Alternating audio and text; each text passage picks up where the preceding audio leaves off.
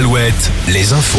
Les infos, c'est avec Fabienne Lacroix. Bonjour Fabienne. Bonjour Julien, bonjour à tous. La cérémonie du couronnement de Charles III débute en ce moment à l'abbaye de Westminster à Londres. De nombreuses personnalités présentes, dont Emmanuel Macron et son épouse. La cérémonie doit durer deux heures. Le couple royal est ensuite attendu en cours d'après-midi sur le balcon du palais de Buckingham pour saluer la foule.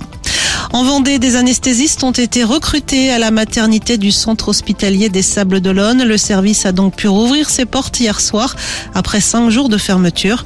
Le service des urgences, lui en revanche, restera fermé à partir de ce soir 18h30 et jusqu'à demain matin 8h30.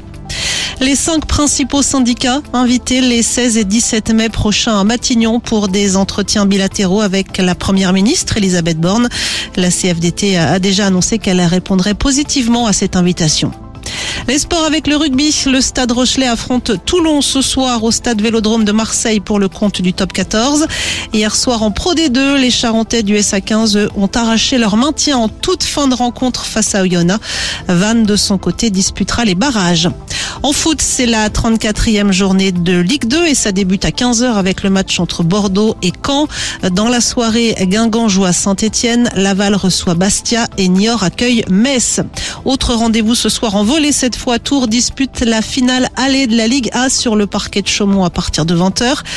Quant aux handballeurs nantais, ils accueillent Dunkerque. Le HBC Nantes, toujours en lice pour le titre de champion de France, reçoit Dunkerque à partir de 20h. Et puis chez les féminines, toujours en handball, les filles de Brest seront opposées à Nice.